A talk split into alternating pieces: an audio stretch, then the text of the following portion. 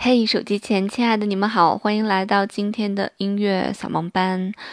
呃，上个星期跟大家介绍了斯特拉文斯基，介绍了《春之祭》。其实这个作品还是蛮有冲击力的。那么这个星期要跟大家介绍一些更有冲击力的作品。啊，这些作品被称为无调性的作品。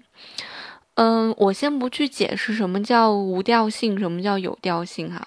就是这个无调性的作品，很多可能从小去学古典音乐的孩子也并不一定就会知道这到底是什么。因为我小时候就是学古典音乐的，我一直都不知道什么叫做无调性。大概到了我二十多岁的时候，大四了吧，然后有一天突然听见了一个非常奇怪的一个作品，然后我就想，哎，这这曲子怎么这么怪呀？然后我就顺藤摸瓜的查查查，才查出来原来有一个领域我从来都未涉及到过，有一个领域我从来都没有听说过。这个领域就叫做无调性，叫做十二音体系。那么什么叫做无调性呢？啊，那么无调性肯定就要跟有调性进行一个对比嘛，对吧？那我们之前听的所有的这些作品都是有调性的作品。什么叫调？什么叫调性？我们知道哆来咪发嗦拉西哆，用英文字母去表示，可以把它叫做 C D E F G A B，就是 A B C D E F G 嘛，这七个字母来去表示。那么有时候我们常听说说什么 C 大调 A 小调，那么这个就叫做调，就叫做调性。那什么叫做调呢？其实简而言之，调就是我的整个乐曲都是围绕着这一个最主要的音去写的。比方说 C 大调的作品，那我整个作品就是围绕着 C 这个最主要的音去写的。我所有音的倾向，所有音的结束，都要把它落到 C 才可以。当然，这不是绝对的啊。一般来讲，那么这样我们就把它叫做一个有调性的作品。所以调性它指的就是那个主音最主要那个音，我要围绕着它去写作。那么有调性的作品也是最符合我们人耳习惯的一个作品。你比方说，我要唱哆来咪发嗦拉西哆，你才会觉得舒服。那我要唱哆来咪发嗦拉西，那你就可能会有一种哦，这样也可以的这样一种感觉啊。所以说，有调性对于我们的人耳来讲是最容易去接受的。那么与之相对的就是无调性了。那什么叫做无调性？就是没有这样一个主音了。啊所以无调性也通常被称为叫做十二音体系。什么叫十二音体系啊？我们知道七个白键和五个黑键这十二个音组成了一组，哆来咪发嗦拉西升哆升来升发升嗦升拉，组成了这样一组的这样音。那么如果再往上，就是对这十二个音进行一个循环，对吧？所以什么叫做十二音体系呢？就是在我创作的。这些乐曲过程当中，我需要把这十二个音平均的用完，我才可以接着平均的用这十二个音。如果我多用哪一个音，那这个音可能就会产生一种倾向，就是这个刀我要用的特别多，那可能就是产生了像 C 这个音倾向的这样一个调性，它变成有调性，它都不是无调性了。所以无调性有的时候可以和十二音体系去划等号。为什么可以？就是因为。这个原因就是因为十二个音一循环，不要让哪个音把它变成最主要的音，不要突出哪个音啊，就是这样一个创作的一个理念吧。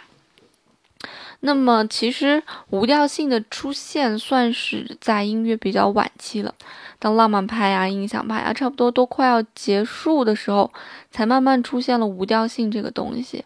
那么对于无调性来讲，这个代表人物呢？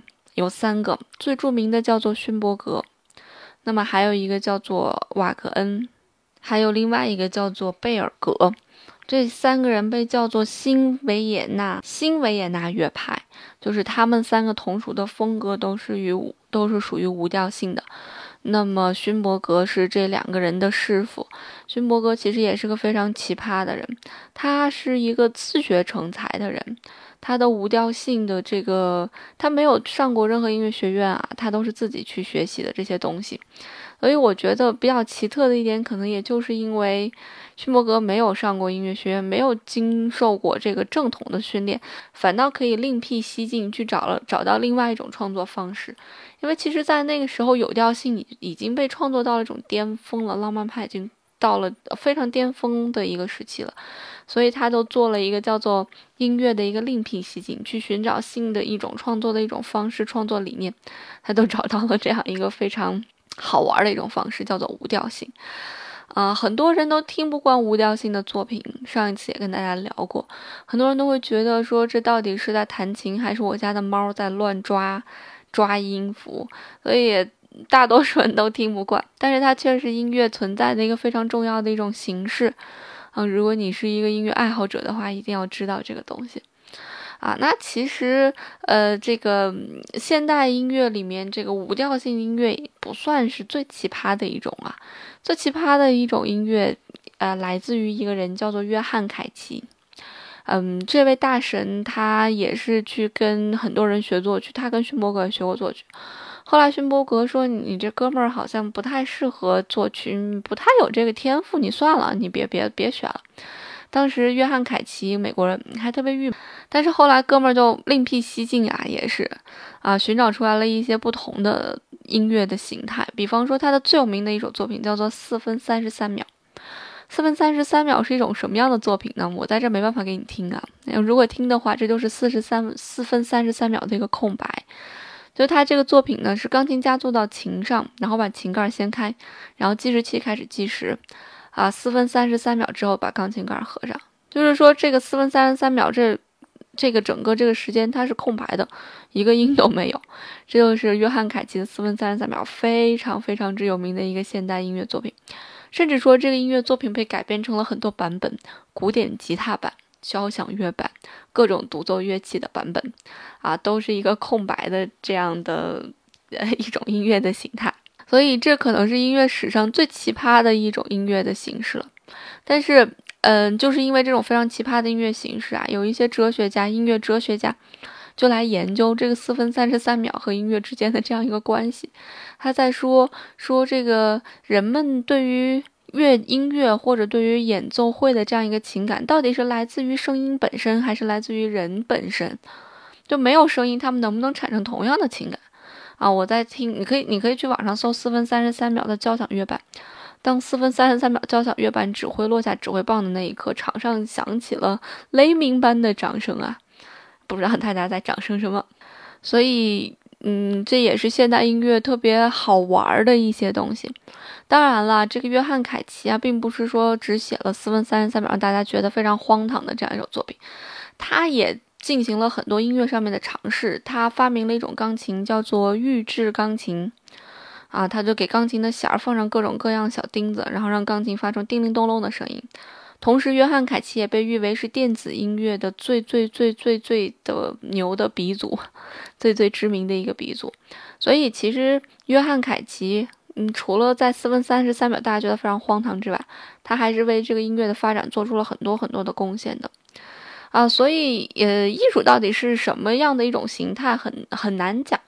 很多时候，音艺术的一种形态，可能是对于大多数人来讲，让让大多数人觉得舒服、开心是好的，就是好的艺术形态。但是很多时候，艺术形态它是一种创新，这种创新不一定符合你的审美，所以你有时候会觉得很难听，你有时候觉得看不懂，你有时候觉得抽象派的那画到底什么呀？我不懂。呃，这个并不是让你去看懂，也并不让你去好听的，它只是存在的一种，它只是一种存在形式。这种存在形式，也许你没有办法理解，也许你这辈子怎么样也想不到，那么艺术的价值就被体现到了。呃，嗯，约翰凯奇非常有名的一个朋友叫做杜尚，杜尚有一个非常，杜尚原来是一个画家，非常有名的画家，后来哥们儿不想画画了，也是特别喜欢现代的一些艺术的形式。他都去玩一些行为艺术了。他的最有名的一个作品呢，叫做 Spring，叫做泉。泉是一个什么东西呢？他把一个小便池放到了啊美术馆里，给他起了个名字叫做泉，就是男男用的小便池啊。然后这个东西就是轰动一时啊，这个行为艺术就是轰动一时。所以你有的时候可能大多数时候不太能够理解这到底是什么。所以这就是我前面所说的，艺术的存在形式不是用来被大家理解。有的时候并不是让大家觉得好听的，它就是一种存在的形式，一种你无法想象到的存在的形式。那么今天也会跟大家听一个作品，这个作品呢来自于勋伯格的学生贝尔格，它是无调性的作品。啊，也许你根本就听不惯这个作品，也许你在听的时候，你会觉得这到底是什么乱七八糟的，嗯，不为了让大家觉得好听，只为了打开大家的耳界，让大家觉得这种东西也是存在于音存存在于世的，这种东西也是呃曾经有它非常辉煌的这个时刻的，包括现在它也其实还是非常辉煌的，现在也有很多呃作曲家也在用十二音体系去创作，据说这个十二音体系的创作是一个非常。嗯，难的一种创作的形式。当然，我没有学过作曲啊，我不太能够体会到它为什么那么困难。那也许有些朋友听完会觉得这种音乐很好听，因为它真的不符合我们人耳听觉的规律。你会觉得，哎，这样很新鲜。呃，也许你今天听觉得这个作品很难听，或许过了十年、二十年之后，你再来听这个作品，你有一天会发现你自己的耳界被打开了。啊，你的欣赏水准变成了另外一种品味，你会觉得这种音乐也很好听，那也说不定。那就让我们今天一起来听一下贝尔格的一首作品，叫做《抒情组曲》。啊，这是一个柔热情的一个柔版。